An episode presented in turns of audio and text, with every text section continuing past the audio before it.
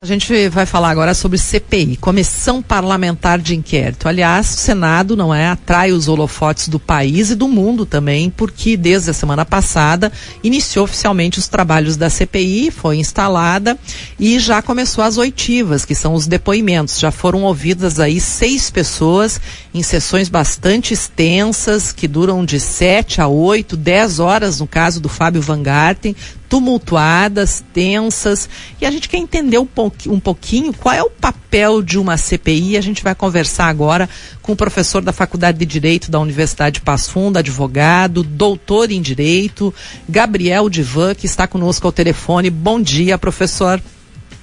Bom dia, bom dia.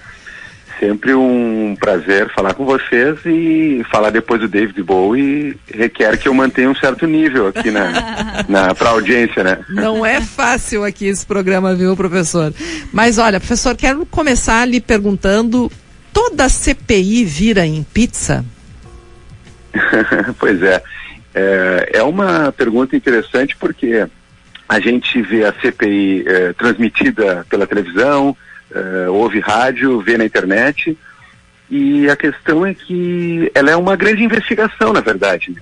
Ela é ponte para que a gente possa pensar depois a acusação judicial ou algumas outras repercussões. Portanto, as pessoas veem a, a CPI e elas acreditam piamente que ali vai haver um resultado, que ali vai haver uma perda de um cargo. Na verdade, uma coisa que precisa sofrer depois um procedimento, talvez, eh, de apuração de crime de responsabilidade, que precisa contar com umas repercussões que vão ser trabalhadas pela justiça e justamente por isso a gente acaba não visualizando eh, um resultado efetivo diante de tudo aquilo que está acontecendo, né? Parece que aquela grande confusão, aquelas brigas, aqueles discursos inflamados, eles vão necessariamente gerar alguma coisa.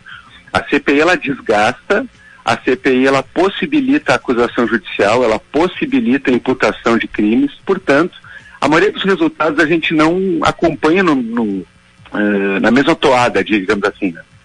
É por isso que a gente tem aquela sensação de que não dá nada. Na comum, verdade, né? é realmente difícil que aconteça alguma coisa assim como, uh, vamos pensar, uma possibilidade de uma implicação nessa CPI aí, diretamente do, do presidente Bolsonaro a gente vai ver que isso aí pode vir a gerar uh, todo um material que periga uh, fundamentar uma discussão um pouco maior. Então, os resultados que a gente vai ver na CPI são pessoas uh, imputadas por crimes, são pessoas que vão ter a sua imagem desgastada, mas os grandes resultados e as grandes possibilidades que isso tudo vai gerar vai ser em processos judiciais que aí tem muito menos acompanhamento, tem muito menos mídia em torno, e aí a gente fica com aquela sensação de que a coisa passou e não aconteceu nada. De fato, muita, muito desse conteúdo ele acaba se desviando, né? Ele acaba se perdendo, não necessariamente o indiciamento da CPI, ele vai gerar uma acusação judicial. Então, realmente, né, muitas vezes a gente pensa que acaba em pizza porque realmente a gente não vê uh, uma conclusão ou um encaminhamento de tudo aquilo que a gente acha escandaloso ou que a gente se impressiona vendo na televisão. Mas não é verdade dizer que 100% das CPIs acabam em pizza, porque se a gente pensar em grandes CPIs que tivemos nos últimos tempos, né? Pensa em Correios, pensa na CPI do mensalão, a gente vê que houve consequências políticas e jurídicas para muito além dela, ainda que ela não tenha exibido aquele tom que as pessoas acreditam que ela possa ter, de um julgamento, coisa que de fato não acontece. A questão é os, os, desdobramentos, não é? Porque uma CPI ela é instalada a partir de um objeto, no caso da CPI da, da Covid, ela está investigando a atuação do governo federal frente à pandemia, e aí no final ela vai produzir um relatório que é uh, produzido pelo relator, no caso o senador Renan Calheiro, será votado por essa comissão. E é esse relatório que vai indicar, então, os desdobramentos futuros da CPI. Não que a CPI vá condenar alguém, ela vai indicar desdobramentos. É isso, professor? É isso. Uh, a gente tem que lembrar que a CPI é uma investigação Comissão Parlamentar de Inquérito. Ou seja, uma casa parlamentar que se coloca na responsabilidade de investigar alguma questão que obviamente é atinente ao seu poder, é atinente ao executivo que lhe é respectivo, Então, o que eles estão fazendo ali, eu costumo sempre brincar, né, Zumari, dizer que é como se fosse um inquérito policial. Eles estão ouvindo testemunhas, eles podem interrogar suspeitos, eles analisam documentos, eles fazem uh, encaminhamentos de perícia e de outras análises, e ao final vai vir um relatório. Assim como no inquérito policial, o delegado ou delegada faz um relatório, o relator da CPI, no caso, até por ter esse nome, essa função, ele vai exibir esse relatório onde ele vai indicar pessoas que devem ser indiciadas, crimes que eventualmente forem cometidos, e aí vai encaminhar ao Ministério Público. Ou seja, a CPI não é instância de julgamento. Ela, ela ganha esse tom porque nós estamos fazendo de uma maneira muito incomum a, a, a análise, ou a gente está sendo espectador de uma investigação que está passando na televisão e que envolve pessoas que têm alto escalão político e que nós todos conhecemos. Mas a gente não pode confundir isso ali. Ali não é instância de determinar é, um crime de responsabilidade, não é uma instância de votação legislativa e não é uma instância de julgamento. Eles estão apurando fatos que depois eventualmente vão ser encaminhados e aí, é claro, Ministério Público e Judiciário vão dar o destino conforme a questão processual que seja cabível. Agora, professor, causou surpresa essa semana no depoimento do Fábio Van Garten, que é o ex-secretário de comunicação do governo federal, uh, que o relator, não é, Renan Calheiros, chegou a apresentar um requerimento pedindo a prisão dele porque ele estava mentindo, segundo a avaliação do senador e demais senadores que estavam ali. Uma CPI pode prender alguém nesse caso? Pode, pode. Isso é uma questão polêmica e é uma questão que muitas pessoas não, não compreendem direito, assim, então ficou uma, uma discussão muito interessante, né? As pessoas surpresas, como é que pode acontecer isso? A gente tem que lembrar aos ouvintes que o falso testemunho, ele é um crime previsto uh, no artigo 342 do Código Penal e ele também está previsto na Lei 1579, que é a lei que regula uh, o funcionamento da CPI, e basicamente não tem a ver com a mentira em si. Né? Não, é, não é porque é feio mentir ou porque é imoral mentir. A questão é que quando você compromissa alguém como testemunha, você está contando com o depoimento dela como se fosse uma fonte. É, tanto é verdade que quem é investigado é, é, é interrogado, não é? Ou seja, é a pessoa que está lá numa posição de estar se defendendo de uma acusação, mas quem é testemunha está lá para colaborar no sentido de revelar aquilo que sabe, dado o fato de que tem algo importante para falar, supostamente. No caso do Weingarten, né, a, a, função que ele exerceu durante o governo e principalmente recente manifestação dele, né, em entrevista, fazem com que ele tenha sido chamado e ele comece a se contradizer, ele começa a contrariar uh, alguns fatos que se tinha como registrados, ele começa a dar opiniões tergiversadas e essa não é a posição de uma testemunha. A testemunha precisa responder o que lhe é perguntado, porque ela é fonte, ela é, ela é basicamente um meio de prova. Sendo assim, quando o cara mente, ele está praticando falso testemunho. Quando ele omite, quando ele decide não responder uma pergunta, ele está praticando falso testemunho. Ele está praticando em flagrante ali no caso, na frente de todo mundo.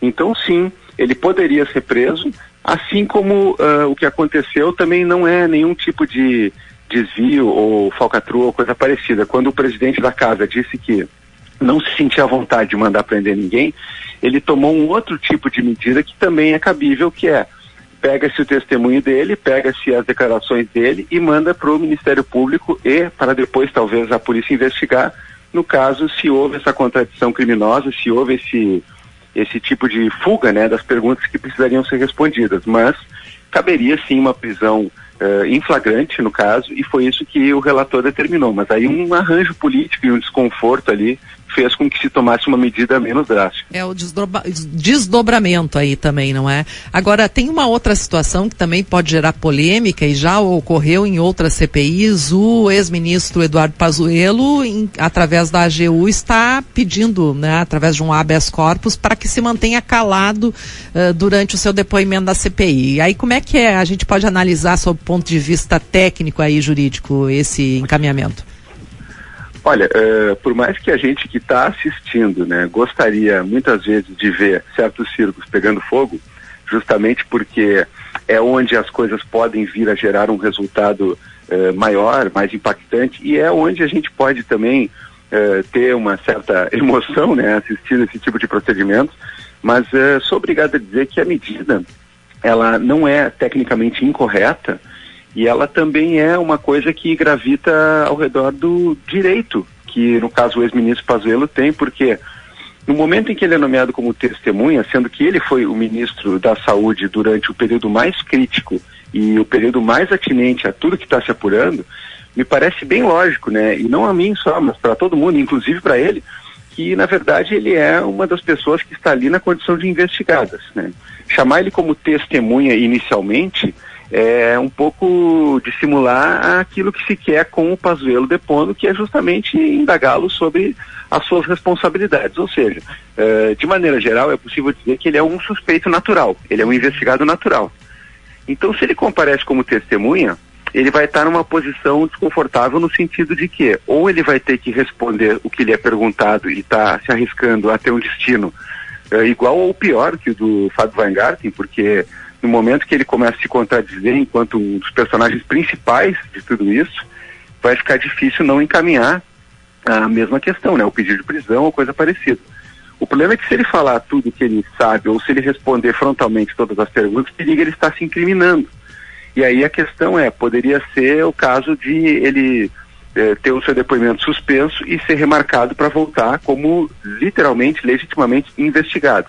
Aí ele seria interrogado, aí ele teria, inclusive, como todo investigado ou réu tem, o direito ao silêncio, porque ele não é obrigado a colaborar com uma investigação ou com um processo que é voltado contra ele. Quando ele está nessa posição dúbia, ele é chamado como testemunha, mas a gente sabe que o teor do que se vai perguntar para ele vai apontar para a eventual culpa dele, ele pede um habeas corpus justamente para que não possa ser constrangido nesses termos. Então ele vai lá para não se incriminar respaldado por um habeas corpus. Agora, a grande questão aqui é que é, pegou muito mal esse habeas corpus manejado pela AGU, porque nós não estamos nem mais falando de alguém que é ministro. E a gente vê que alguns órgãos aí, como por exemplo a Advocacia Geral da União, no nível do governo federal, tem atuado fortemente numa espécie de advocacia do presidente e de seus aliados, uma coisa que preocupa de fato. Uh, interessante essa avaliação, doutor uh, professor Gabriel. Uh, ah, Para encerrar nossa conversa, eu, eu acho que o assunto ele renderia aí mais de uma hora de, de, de conversa, com certeza. qual é a sua expectativa em relação ao resultado da CPI? expectativa, resultado prático, assim, para todos nós. Tem, a gente vai ter um resultado prático com o resultado dela? Olha, o resultado que eu posso talvez tentar prever, né? E a gente nesse nesse tema da, da futurologia, né? Em termos de Brasil e política brasileira, realmente é, é tudo muito surpreendente. É, mas eu acho que é, a gente vai apontar, ao menos apontar em relatório, para muitas responsabilizações, principalmente a partir de ontem, quando a gente assistiu o depoimento do, do CEO da Pfizer, percebe-se que a bancada governista está tentando diminuir a situação, mas fica bem claro que houve uma negligência do governo em relação à, compra, em relação ao agenciamento dessas vacinas, houve uma má vontade, existe toda uma questão de negociações muito anteriores com outros laboratórios que fazem gerar uma preocupação quanto a preferências escusas e a recusas deliberadas num momento tão drástico como que a gente vive.